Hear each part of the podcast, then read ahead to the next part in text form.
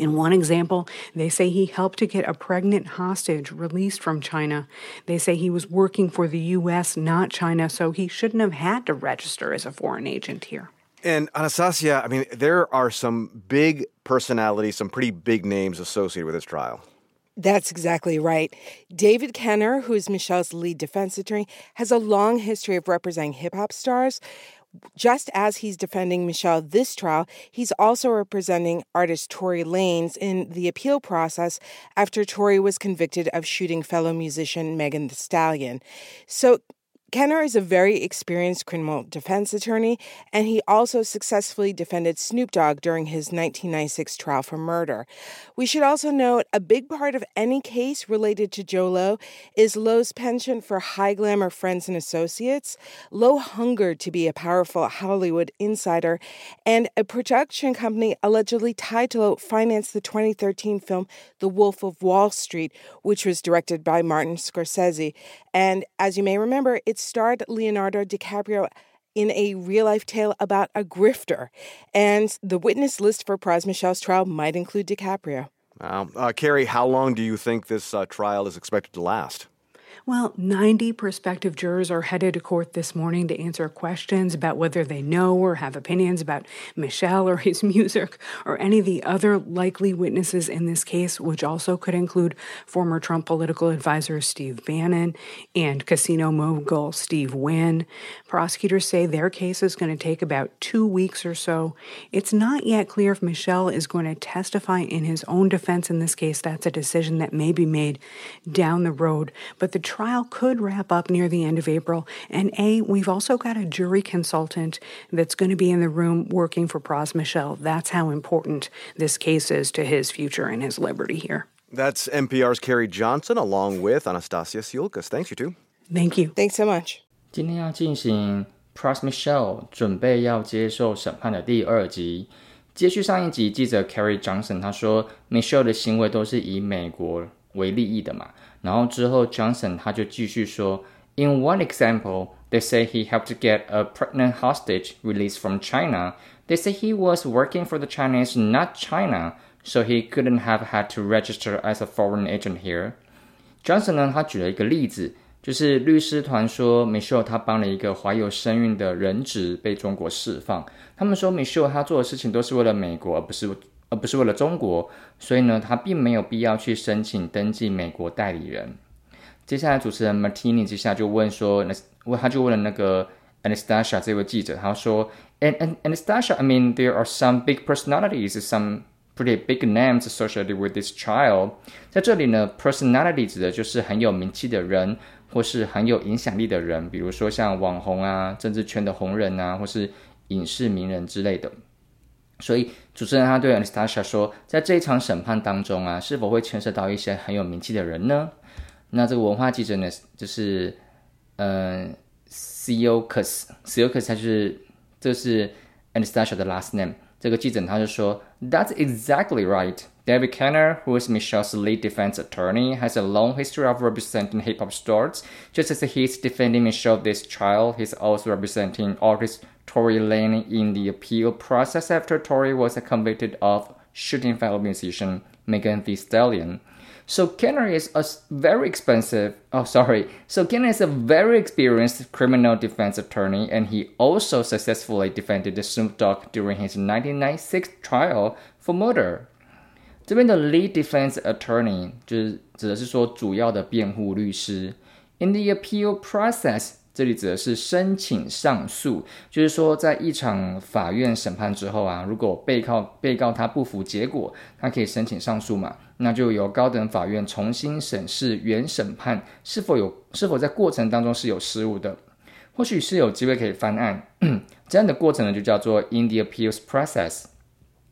Silkus 就是这一位那个文化记者 Anastasia，他就说，没错。David Cannon 呢是 Michelle 的辩护首席律师，他是为 hip hop 歌手辩护有长久的这种经验。他不但是 Michelle 的辩护律师啊，他也是歌手 Tory Lanez Tory Lanez 的辩护律师。Tory 呢，他被确定射杀他的音乐伙伴 Megan Megan Thee Stallion 之后呢，Kenner 他就为了 Tory 进行上诉，所以我们可以知道 Kenner 在刑事辩护上是非常有经验的，而且他为他是一九他为了一他为一九九六年被控告谋杀的歌手 Snoop Dogg 辩护成功。然后 Silkus 他又接着说，We should also know a big part of any case related to Joe Low is Low's penchant for high glamour friends and associates. Low Hunger to be a powerful Hollywood insider and a production company allegedly tied to Low financed the 2013 film The World of Wall Street, which was directed by Martin uh, Scorsese. Scorsese. Scorsese. And by Martin Scorsese. And as you may remember, it starred Leonardo DiCaprio in a real life tale about a grifter. And the witness list for Price Michel's trial might include DiCaprio. Note 呢，在这里 N-O-T-E 在这里呢，指的是一个动词，指的就是说说话的人他想要强调另外一件事情，所以我们在这个记者他讲 note 之后，他就会接着一段话这样子。然后 pension 这指的是个名词，它指的是一个人的喜好或者是偏好。而 high glamour friends and associates，我们就现在说 high glamour，当一个人知当一个知名人物啊。就是名媛贵族或是上流社会，它有一定的影响力，就可以用 high glamour 来形容他们。而 associate 呢，在这里也可以指的是朋友，不过它不一定是很亲近的朋友，有可能是在某个产业一起运作，或者说在某一个社交圈是有认识的人，那就叫 associate。他说他也并不一定说是很 close 的。好，再来再来是 Hollywood insider。这个指的就是说，在好莱坞电影产业圈的人士，他们可能是导演、制作人、经纪人、演员，或是其他在电影产业当中举无轻重的人，这样就可以叫做 Hollywood insider。再来就会是 a real life tale，这指的就是真人真事故事，呃，真人真事改编的故事。而 grifter 呢，指就是骗钱的人，这种人啊，骗钱的规模比较小，而且常常会。用控制的方式啊，狡猾的手段啊，来骗取人的信任，而且这些人的外形上啊，总是会蛮有吸引力的。所以在那个文列文，在那个这个记者讲里面，就是说那个里奥纳多他主演这一个 grifter，因为里奥纳多他里奥纳多他确实外形上是蛮吸引人的，所以说让他来主演，我觉得其实蛮适合的。好，了解了这一些字句之后呢，我们就可以知道说，记者 Silkus 他接下来说的内容。他说，我们应该知道跟 Joe Low 有关的案件，很大部分呢都是因为他喜欢交一些名流贵族的朋友，以及相关的社交圈的朋友。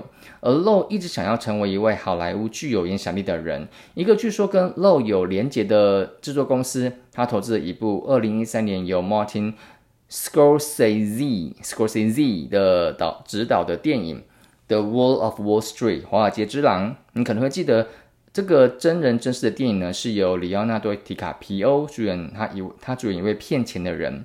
而 Price Michelle 的证人名单当中呢，有可能就包含里奥纳多。接下来主持人他就问 Carrie，就是那个问那个 Carrie，How long do you think this trial is expected to last？你觉得这场审问呢会持续多久？Carrie 的回答就说。Well, 90 prospective jurors are headed to court this morning to answer questions about whether they know or have opinions about Michel or his music or any of the other likely witnesses in this case, which also in could include former Trump political advisor Steve, bon Steve Banner and casino mogul Steve Wynn. Prosecutors said their case is going to take about two weeks or so.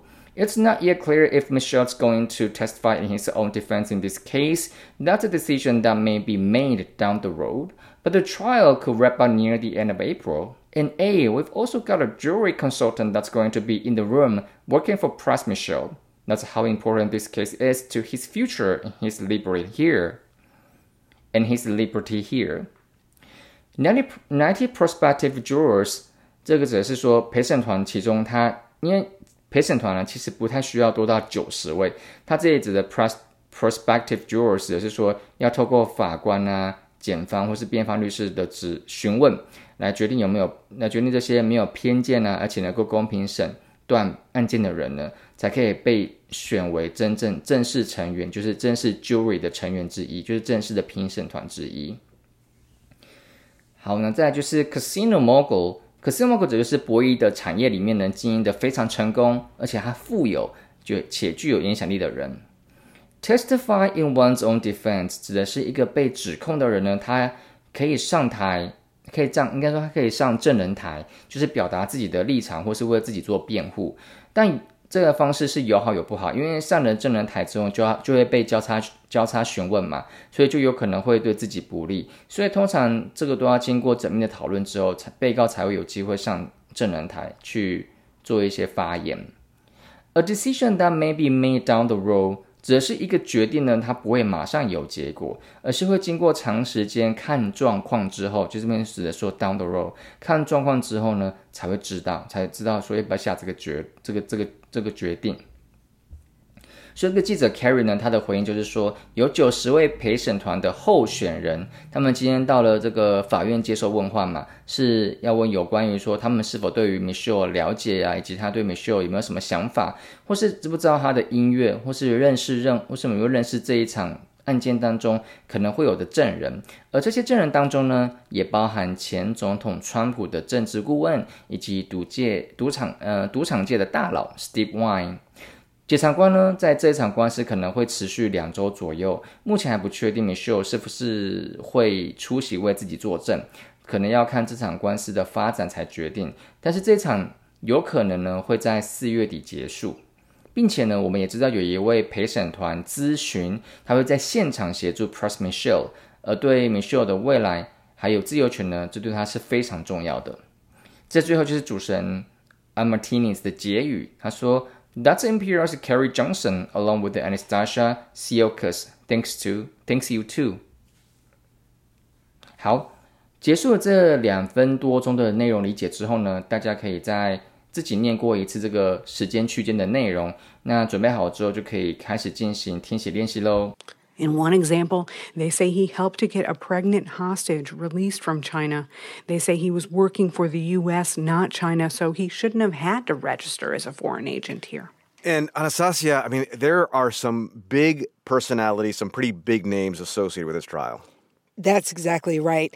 David Kenner, who is Michel's lead defense attorney, has a long history of representing hip hop stars just as he's defending Michel this trial, he's also representing artist Tory Lanez in the appeal process after Tory was convicted of shooting fellow musician Megan Thee Stallion. So Kenner is a very experienced criminal defense attorney, and he also successfully defended Snoop Dogg during his 1996 trial for murder. We should also note a big part of any case related to Jho Low is Low's penchant for high glamour friends and associates.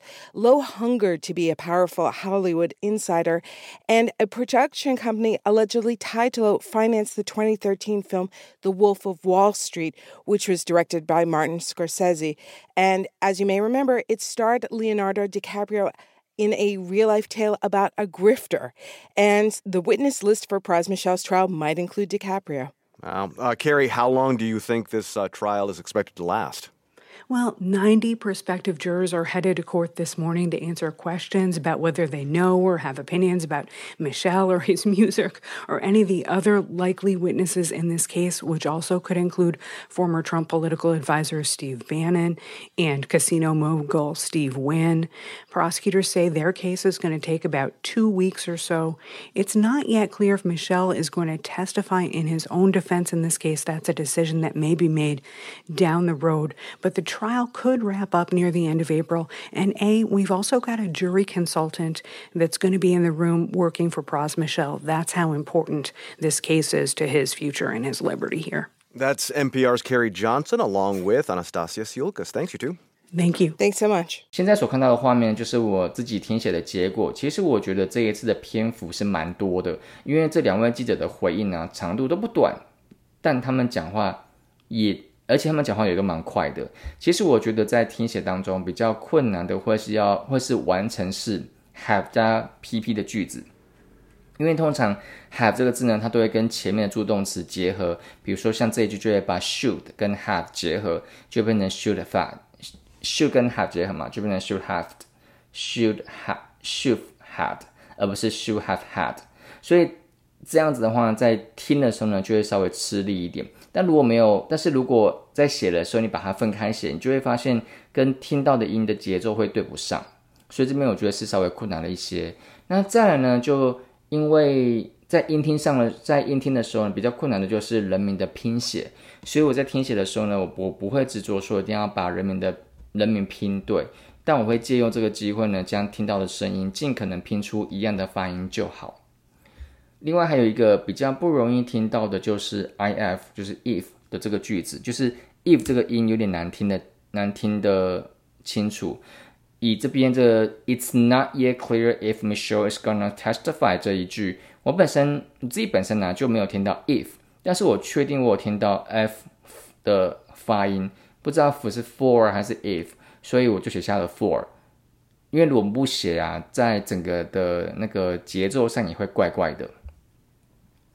各位在完成听写听写之后啊，一定要再次对一下原本的原稿哦。你其实会发现，其实有些地方就算你听写错误，但整个语句的理解上也不会有太大的出入。这样对于实际跟人对谈的时候有非常大的帮助。即使你不是完全抓住对方的每一个字，但是你却仍然可以自然的回应对方。好啦，完成听写之后呢，最后的阶段就是舌头的训练喽。那就请大家耳机戴一边就好。那如果你是用 AirPod 有降噪的耳机呀，我很建议转成通透模式，千万不要用降噪模式。因为戴耳机的目的啊，是为了要让自己可以有一个音档，可以让自己模仿。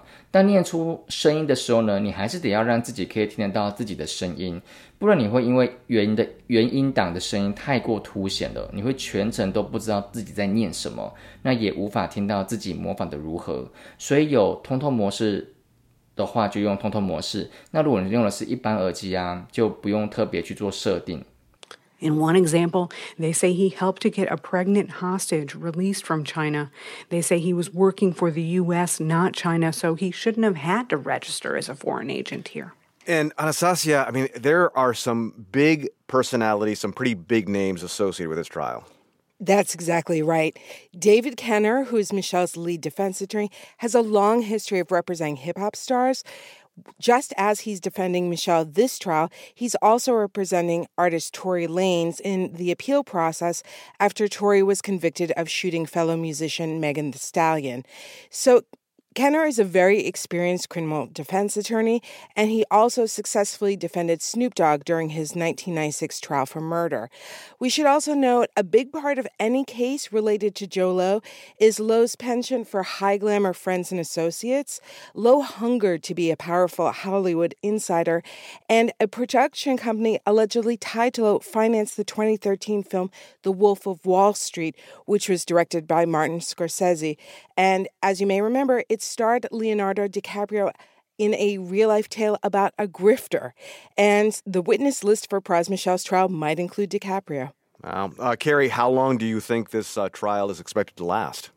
Well, 90 prospective jurors are headed to court this morning to answer questions about whether they know or have opinions about Michel or his music or any of the other likely witnesses in this case, which also could include former Trump political advisor Steve Bannon and casino mogul Steve Wynn. Prosecutors say their case is going to take about two weeks or so. It's not yet clear if Michel is going to testify in his own defense in this case. That's a decision that may be made down the road. But the trial could wrap up near the end of April. And A, we've also got a jury consultant that's going to be in the room working for Pras Michel. That's how important this case is to his future and his liberty here. That's NPR's Carrie Johnson along with Anastasia Tsioulcas. Thanks, you two. Thank you. Thanks so much. 完成跟读练习之后呢，那我们这一篇的报道就算完成喽，我们就下一个报道再见喽，拜拜。